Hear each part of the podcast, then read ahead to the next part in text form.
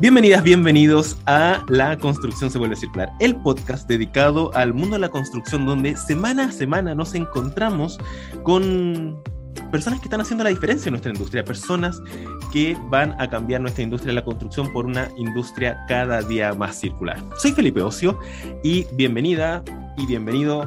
Aquí vamos.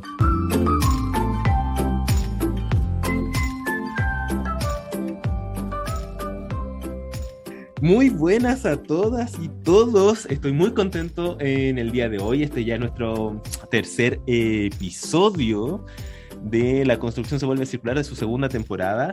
Hoy me acompaña Bernardita Ortiz, que es gerente general y socia fundadora de Patagonia Circular. Y si no la conoces, el objetivo em, es convertir los residuos tanto de origen industrial y domiciliario, en una madera plástica de alta durabilidad, resistente a la lluvia y el fuego, haciendo desde la Patagonia más circular la industria de la construcción. Bienvenida, Bernardita, muchas gracias por estar con nosotros. Hola, Felipe, muchas gracias por la invitación. Un gusto estar aquí compartiendo. Súper, partamos por eh, conocer a Patagonia Circular. ¿Qué es Patagonia Circular? Eh, bueno, Patagonia Circular es una iniciativa que lleva ya un par de meses ya, una idea loca que se nos ocurrió hace un tiempo y, ya la llevamos a cabo este año. Eh, pudimos consolidarla y encontré unos socios que, también tenían la misma visión y pudimos empezar a, desarrollarla ya, eh, que es, como tú decías, eh, tomar los residuos plásticos domiciliarios e industriales de, la región de Magallanes y poder convertirlo en un producto que sea de larga vida útil como lo es la madera plástica. Y bueno, dentro de eso después también se sumió otra empresa que es HIF, eh, que es del hidrógeno verde, que ellos también dentro de su área de sustentabilidad y relacionamiento comunitario están interesados también en las temáticas eh, medioambientales locales que hay bastante necesidad de eso acá, por la lejanía del territorio. Y también se sumaron como socios del proyecto, así que hoy día estamos desarrollando este proyecto en conjunto con, con GIF. Oye, ¿y en qué etapa va el proyecto? ¿Estamos en idea? ¿Estamos ya comercializando? ¿Cómo vamos? Estamos hoy día eh, ya armando toda la, planta, estamos viendo los permisos, ya los, últimos permisos que nos tienen eh, que autorizar y comprando ya la maquinaria para traerla acá. De hecho, ya está casi toda la maquinaria lista y ahí estamos viendo el tema ya de la logística para poder instalarnos. Eh, la idea ya es empezar a funcionar durante los próximos meses. No queda nada, ha sido, un largo viaje, ¿no? Sí. Oye, em, ¿quiénes van a ser tus clientes? ¿Cómo, cómo yo llego a, a, ser parte de, de Patagonia Circular? Eh, bueno, hicimos un, mapeo en el fondo de las necesidades porque, bueno, los desafíos hoy día en la economía circular es, sabemos que dentro de todo hay harto residuo, entonces por eso siempre nos enfocamos en los residuos, eh, porque deberíamos más ecodiseñar para que no existan los residuos o, existan menos.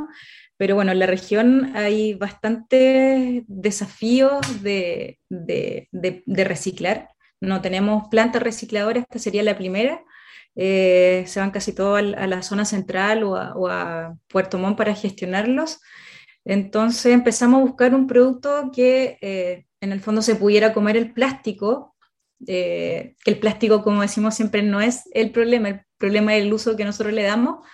entonces convertirlo en un producto de larga vida útil, que en este caso sería la madera plástica, para la región, especialmente para, por ejemplo, la ganadería. Acá se da mucho el tema de de grandes extensiones de, territorio, que yo digo, una estancia acá mide 50 kilómetros por 30 kilómetros, entonces ahí se necesita mucho, mucha madera por lo general, para hacer los cercos, los cercos interiores, los portones. Además, con mucha, que necesitan mucha durabilidad.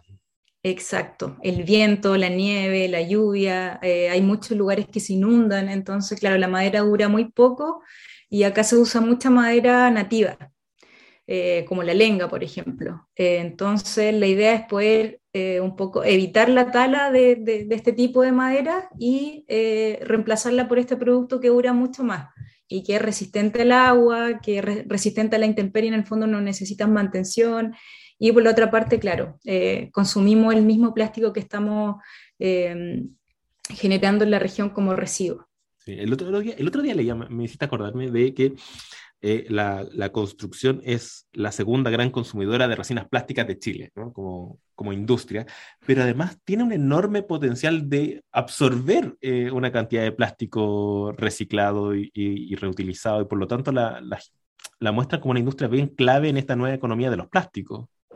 Exacto, sí. Hoy día, bueno, se puede aplicar a muchas otras cosas más. Eh, por ejemplo, acá hay más casas que edificios, eh, pero en Santiago se usa mucho eh, para las fachadas ventiladas, eh, para techos de terraza, deck. la idea de nosotros acá también es poder incorporarlo en los parques, como pasarelas, también en sectores más urbanos como mobiliario urbano para las plazas, puntos limpios.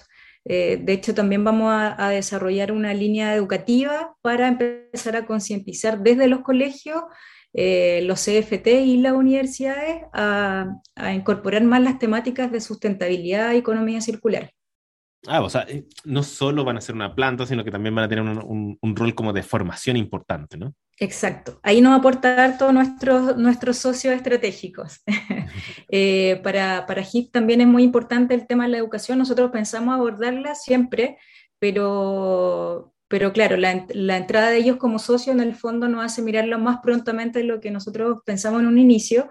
Y ya este año vamos a empezar a, a desarrollar talleres en los colegios y van a ser parte de la malla educativa de los colegios y de la universidad y, y de los CFT que eso es lo bueno, no va a ser un, claro, no va a ser un, un taller en puntual, sino que eh, durante un semestre se van a hacer varias clases, eh, varios módulos eh, con distintas temáticas que van a tener que ver con economía circular, emprendimiento en negocios circulares, eh, tema atingente a, um, al cambio climático. Entonces, la idea es profundizar sobre el tema y que todos tengamos la mayor información posible para poder entre todos hacer los cambios. Oye, súper Mucha... La, esto van a ser directamente los distintos planes de estudio, por lo tanto no es que las personas de la Patagonia puedan acceder libremente, sino que es enmarcados en los programas de estudios en desarrollo. Claro, a lo mejor a futuro podría ser más abierto, pero claro, ahora queremos empezar desde los centros eh, académicos. Súper. Oye, ¿y cómo está la economía circular en el sur de Chile? Eh, ¿Cómo la ves tú? Yo te diría que hay harto eh, interés yo el año pasado estuve viviendo en Puerto Natales, que es un lugar que queda como a tres horas de Punta Arenas, y hay muchos emprendimientos eh, relacionados a la sustentabilidad o basura cero. Eh, eh ya han surgido, por ejemplo, que, acá tampoco sea tanto, los temas de venta a granel, el manejo también de residuos. Hay una empresa que, que está desarrollando como los precious plastic, hay otras que hacen recolección de, o, reciclaje de textiles. Entonces hay bastante interés, se han hecho talleres en, en biomímesis eh, o de ecodiseño, introducción a la economía circular, entonces hay harto movimiento en ese sentido. Que, hay interés también de la, de la, gente. Que igual tiene sentido porque eh, la economía circular se, se, presenta también como una gran oportunidad, sobre todo para comunidades que están más o menos aisladas, que tienen que hacerse cargo de con sus como propios recursos y, y claro, y, y, y, en este círculo les permite maximizar el valor de los recursos, creo que es como una gran alternativa, ¿no? Sí, es que acá también se hace más evidente porque en la región no existen eh, plantas de tratamiento ni hay solamente vertederos y los vertederos están muy cerca de puntos críticos. Por ejemplo, en Natal el vertedero está a menos de 100 metros del mar, ah, una de las partes del vertedero. Entonces, si tú vas, está, y acá hay mucho viento. O sea, en, la época de, de, enero hasta, perdón, desde noviembre hasta enero hay mucho viento que sobrepasa los 100 kilómetros por hora. Entonces, todo ese residuo, los residuos en general, se, se distribuyen por toda esa, esa zona. Eh, en el caso de Punta Arenas también está cercano a río y ese río termina finalmente en el mar que está a 3 kilómetros, entonces hay mucha contaminación también eh, hacia el mar directamente. Y además y, con una, economía sustentada en el mar fuertemente también, o sea, tiene sí. impactos ambientales y sociales y económicos. Exacto. Eh, sí, y económicos también por la parte de, del turismo. La región también vive bastante del turismo yo creo que que eso también nos ayudaba a mirar eh, como desde los extranjeros llegan con esta cosa del reciclaje y acá no tenemos nada. Y ver también los lugares contaminados. Yo salía mucho a andar en bicicleta y veía lugares donde no andaba nadie, pero había basura. Y gente que iba a dejar basura en esos lugares, o tú ves muchas mallas de cerco llenos de bolsas donde las bolsas se vuelan y se enredan ahí. Entonces, sí, hay harto, yo creo que la gente ve eso y, y como somos chiquititos, eh, nos podemos mirar entre nosotros y detectar estos problemas y es como, ¿qué hacemos? Y claro, hoy día entra en vigencia la ley REP, pero también cómo se maneja. Y cómo, llegamos a esas metas. Una serie de, complejidades. Yo tengo la impresión, sobre todo eh, con los temas de eficiencia energética en la construcción, que que el, sur de Chile tiene una mayor conciencia del impacto en el medio ambiente, por lo mismo que tú, tú, describes, y por lo tanto la adoptaron con mucha mayor facilidad y, entusiasmo, ¿no? Las cosas que están haciendo las, universidades en el sur, desde la UFRO, la UBB, a, la Austral, son, son muy interesantes en esos temas. Sí. Eh, sin embargo, en economía circular eh, no, no han sido tan rápidos los cambios allá. ¿Por qué crees que eso ha ocurrido? Eh, creo que es multifactorial. creo que como todo, como estamos tan lejos, cuesta mucho que lleguen las cosas acá. Entonces creo que, y como pasa en muchos lugares, es desde, la ciudadanía que se empiezan a generar estos cambios, que se empiezan a generar esta, digamos, a poner en el tapete estos temas y que sí nos interesan hacer los cambios. Yo he participado en varias conversaciones como comunales cuando vienen autoridades y sale mucho, por ejemplo, el tema del reciclaje, que si uno lo piensa hace cinco años atrás o más, no era ningún, no era un tema. Pero la gente lo empieza a ver y la gente empieza a ponerlo y ahora, eh, bueno, porque en general está, eh, es un tema del que se está hablando harto más el cambio climático y lo que tú decías, el, el tema de la energía, eh, la gente siente que, hay algo que hacer al respecto. En, ese sentido, igual tenemos un gran desafío desde el punto de vista de la construcción, porque acá, por el, como el clima es muy frío, nuestra eficiencia energética también tiene que ir regulada por esa parte, de cómo son las, eh, la edificación hoy día, cuáles son los estándares que se generan eh, para la aislación y ocupar eficientemente la energía.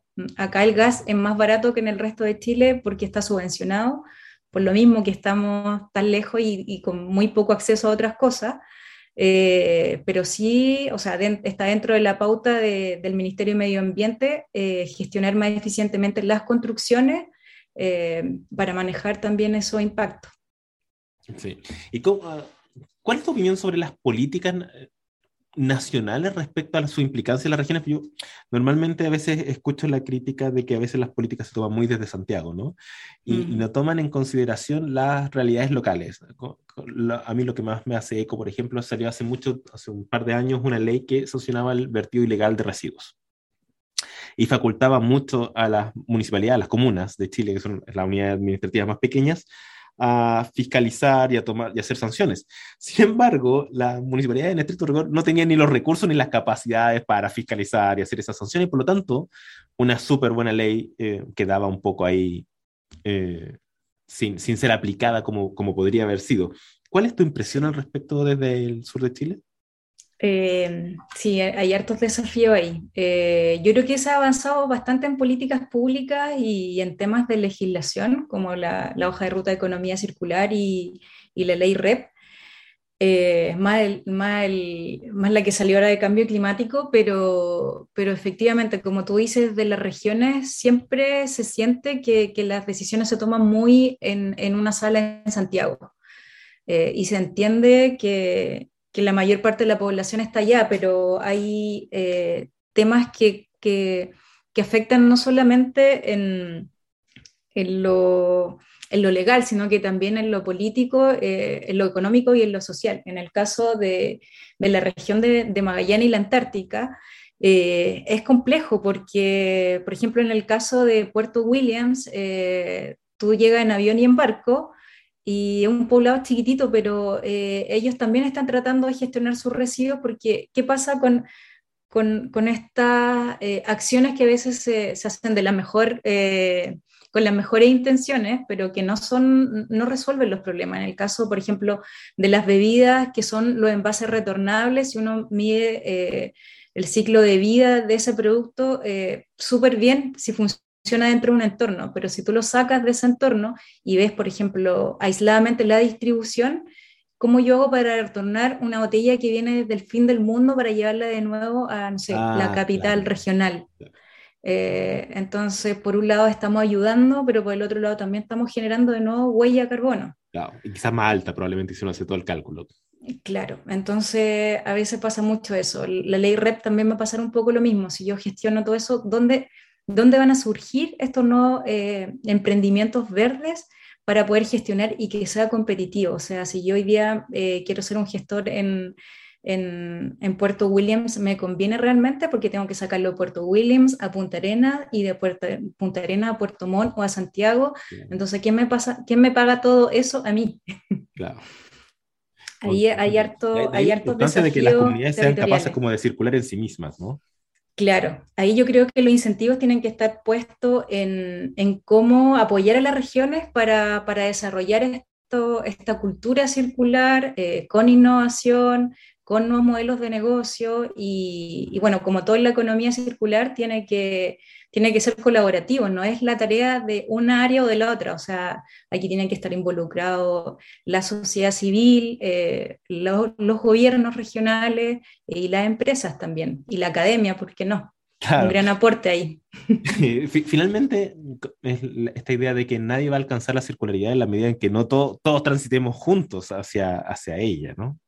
Exacto. Un, sí. un, cambio tanto de producción, de consumo, de políticas.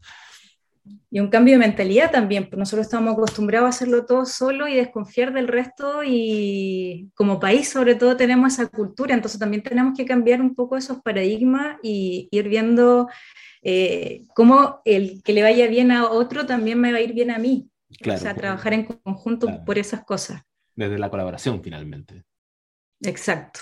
Yo soy bien esperanzado sí, de las nuevas generaciones sobre todo. Yo creo que las nuevas generaciones vienen con una mentalidad mucho más de, de colaboración que, que, anteriores, ¿no? Como donde el, el, que almacenaba el conocimiento era... Ten, el que tenía el poder. Claro, y, y, hoy es todo lo contrario. Yo creo que, que eso lo tienen mucho más integrado los, los, los más jóvenes. Sí, sí. Y bueno, desde el punto de vista del ecodiseño también ahí creo que hay grandes desafíos. Hoy día creo que la, la piedra en el zapato que tenemos es el tema de qué hacemos con los residuos.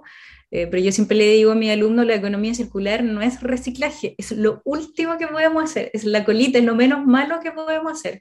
Pero el desafío está en cómo pensar eh, los menores impactos desde el diseño. O sea, del 80% de las externalidades ambientales negativas que hoy día existen es porque en la etapa de diseño no se consideró el fin de vida o el ciclo de vida.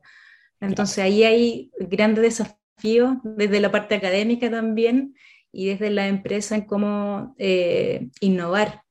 Sí, a mí me da la impresión de que todavía estamos en una, en una transición hacia la economía circular, de tratar de hacer circular lo lineal, lo lineal de tratar mm. de, de, arreglar lo que no está pensado circular in, inicialmente, ¿no? Y, y, tenemos que pronto hacer ese, ese cambio de switch a, a pensar desde el, desde el diseño como, como actividad fundamental para, para la economía circular.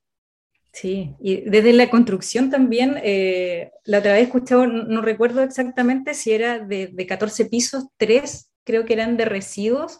Entonces también pensar ahí, claro, hay residuos que se generan inevitablemente, pero ¿cuántos de esos residuos sí se podrían haber pensado en la etapa de diseño? De Sí, la claro. programación de los materiales, Claro, son, del son uso dos, de son dos cosas como recursos. dos grandes ítems que yo veo ahí, que uno tiene que ver con el, con el diseño, que a veces tenemos medidas que nos obliga a generar residuos, como medidas de piso cielo que no se venden en el mercado, por lo tanto estoy cortando material y botando como loco.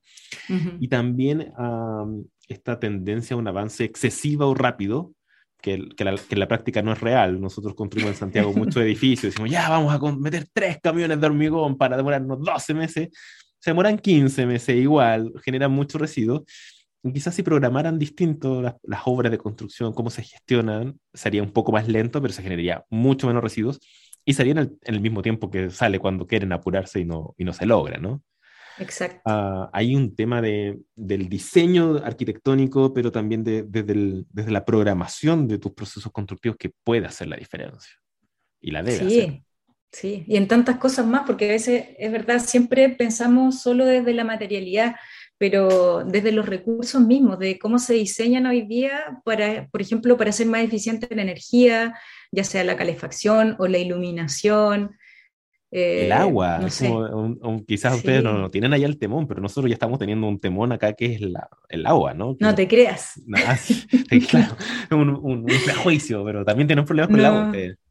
Sí, también acá hay sequía. Eh, de hecho, acá hay, hay humedales que ya están súper secos, hay aves migratorias que siempre llegaban a un lugar y están llegando menos.